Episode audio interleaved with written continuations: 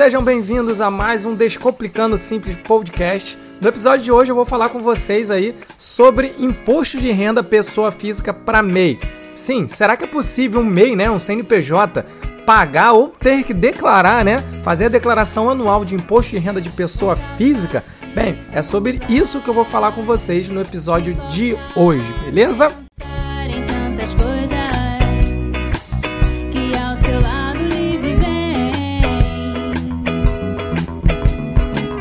Então, galera, realmente, dependendo ali de, é, de quanto que o MEI fatura por mês, né? E um cálculozinho que eu vou falar aqui para vocês, né? A gente tem que fazer esse cálculo para saber tá? É, o MEI ele pode sim ser obrigado a pagar o imposto de renda, tá? E fazer também, né, a declaração anual de imposto de renda pessoa física, tá? Só para deixar bem claro aqui, só para é, lembrar vocês ou então informar vocês aí para quem não sabe disso, tá? O MEI, apesar de ter um CNPJ, ele não é considerado uma pessoa jurídica. É meio estranho isso, mas é isso, tá? Na lei, né, no Código Civil trata sobre isso, tá bom? E o, qual é o ponto principal ali que faz com que o MEI não seja uma pessoa jurídica, tá? Simplesmente o fato de o patrimônio do CNPJ, né, do MEI, é, se juntar, né, somar com o patrimônio da pessoa física. Por exemplo, se o MEI, né, se você comprar um carro pelo seu pelo CNPJ do MEI, esse carro ele também pertence ao seu CPF.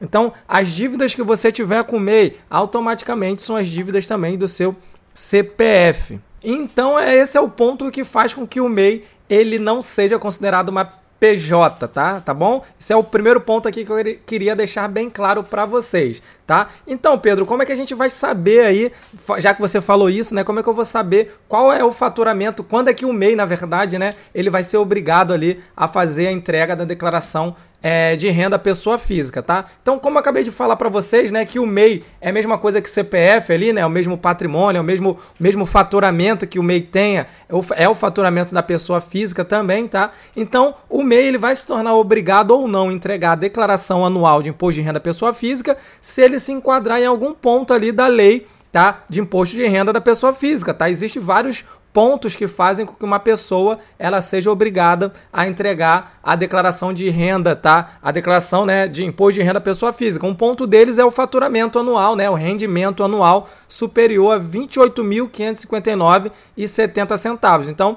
se a pessoa física ou o MEI, tá, tiver uma renda superior a essa, é obrigado sim a fazer a entrega da declaração. Outro, outro ponto aí também, se você tiver se somar né, o patrimônio que o MEI tem com o patrimônio pessoa física e ultrapassar o valor de 300 mil, é obrigado também a fazer a entrega da declaração, mesmo que não pague imposto de renda, tá? Mas tem que fazer essa declaração. E tem outros fatores aí também, outros pontos que, que fazem com que a pessoa física ou o MEI ali se torne obrigado a entregar a declaração de imposto de renda pessoa física, tá? Mas eu vou falar aqui um ponto somente dessa parte aí do faturamento do MEI, né? Será que todo o faturamento que o MEI tem, né? Independente do faturamento ali, teve faturamento, ele vai ser obrigado a entregar essa declaração de imposto de renda? Como eu já falei aqui, né? Tem um limite aí mínimo, né? Que a pessoa, que a pessoa pode faturar o MEI lá de 28 mil, né? De renda, na verdade, 28.559,70 é, um, é o limite máximo tá? Então, de repente, se o MEI faturou isso, será que ele vai ser obrigado? Não, tá? Vai depender muito de quanto o MEI faturar e o cálculo que ele vai fazer ali. Existe um cálculo que o MEI pode fazer, tá? Para que é para que a gente veja se ele vai ser obrigado ou não a entregar essa declaração. E qual é esse cálculo, tá? Você vai pegar ali o faturamento do MEI, tá? Anual, por exemplo, o MEI faturou lá 80 mil e a gente consegue, baseado numa lei, caso o MEI não tenha um livro caixa assinado pelo contador, por que, que eu estou falando isso? Se o MEI tiver um livro caixa, que é o controle ali de entrada e saída, tá? Do caixa de dinheiro, né? Dinheiro que a gente fala assim, é cartão de crédito, entrada e saída, né? De vendas e de recebimento. Se tiver um controle disso, tá? E esse controle for feito por um contador num livro caixa assinado por um contador, tá? É, aí o MEI ele consegue escriturar um lucro maior, né? Consegue identificar um lucro maior e tendo lucro ele não vai ser obrigado é, dependendo do lucro ali, ele não vai ser obrigado a entregar, né? Pagar o imposto de renda também é, que eu falei para vocês, tá? Então, caso o MEI não tenha o livro caixa escriturado pelo contador evidenciando um lucro efetivo maior do que eu vou falar aqui para vocês, o MEI ele tem que seguir todo um passo a passo aí para a gente fazer esse cálculo. E qual é esse passo a passo, tá? Vamos pegar o faturamento anual do MEI, no caso que eu dei um exemplo aqui para vocês de 80 mil. A gente vai fazer, tá? Primeiro passo, né? A gente vai achar o lucro do MEI. Mas qual é esse lucro, já que o MEI não possui o livro caixa? Tá? Por lei, o governo ele presume que dependendo da atividade que a pessoa jurídica, né, no caso aqui o MEI, tenha, é, ele te dá um percentual de lucro, que ele deduz, né? Que é um lucro presumido, vamos dizer assim, ele presume o lucro. Ele te dá umas alíquotas. Quais são essas alíquotas? Caso o MEI tenha atividade de comércio, será 8%, o governo deduz que o MEI vai ter 8% de, fatura, de, de lucro, tá? Se for ali de transporte, tá? Se for de transporte, o MEI, ele identifica que é, o governo identifica que você vai ter ali, que ele deduz que você vai ter 16% de lucro, e se for serviços em gerais aí, ele diz que você vai ter um percentual de lucro de 32%. Então, independente se teve ou não esse lucro, é, o governo deduz isso. Se você quiser evidenciar um lucro de verdade, pode ser maior ou menor que isso, e aí vai ter que ter um livro caixa assinado por um contador, beleza? Então tá, vamos dizer que aqui a gente está fazendo uma empresa de prestação de serviço, tá? Uma empresa de limpeza aí, vamos dizer assim, tá? Um MEI de limpeza. Então vai pegar o faturamento do MEI anualmente ali, vamos dizer que deu 80 mil, e a gente vai multiplicar, vai diminuir, né? A gente vai achar o lucro aí, na verdade, né?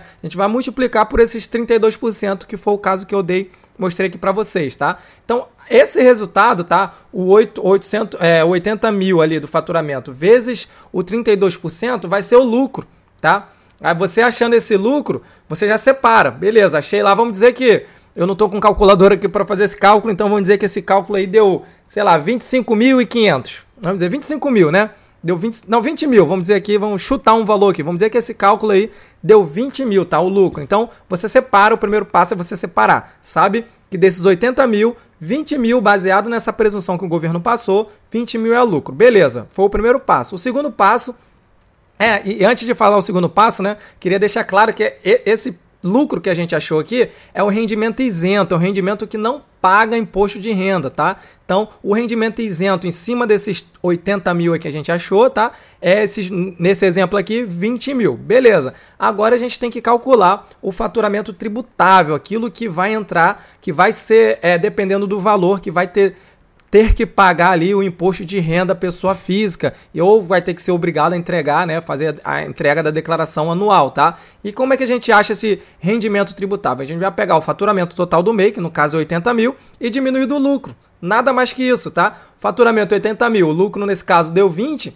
o faturamento, tá? A renda tributável desse MEI vai ser de 60 mil. E como eu falei lá para vocês lá na frente, né, que para fazer a entrega da declaração, para que seja obrigado a entregar essa declaração, tem que ter um rendimento anual maior que 28.559,70. Nesse caso deu muito maior, deu 60 mil. Então nesse caso o MEI ele vai ser obrigado a entregar a declaração de renda pessoa física, tá bom? E vamos dizer assim um exemplo, né? Vamos dizer que esse cálculo aí, ah, você achasse um lucro um pouquinho mais alto, então o rendimento foi menor, e quando você foi achar o rendimento tributável, o rendimento tributável deu 10 mil somente.